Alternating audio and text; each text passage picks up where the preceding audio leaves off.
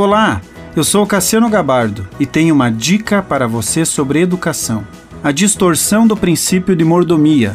Mordomia é gerenciar, administrar bem, primeiro a mente e consciência, e depois o corpo e por último os bens materiais. A distorção, ou seja, os desvios desse princípio são a passividade, a preguiça, a avareza e o consumismo exagerado.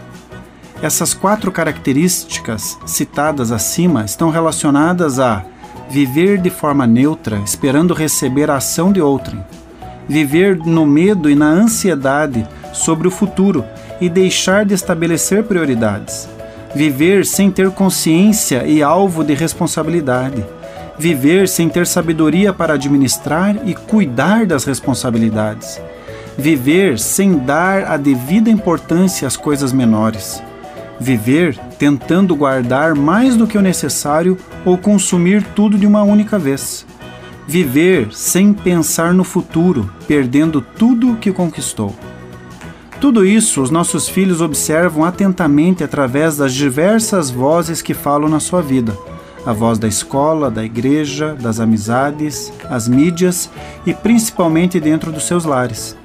No lar, a aprendizagem a respeito dos assuntos relacionados a esse princípio ocorre conforme os filhos vão crescendo e vivenciando o lar. É um princípio muito importante para desenvolver em casa, com o cuidado para não inverter os valores. O que causa mais problema para uma criança? Quebrar um vaso ou desobedecer a sua mãe? Estragar a televisão ou mentir? Na maioria dos lares, quando os filhos quebram o vaso, precisam esconder, porque a reação dos pais geralmente é materialista, com o olhar para o objeto. Continue abençoado, você que me ouve e toda a sua família.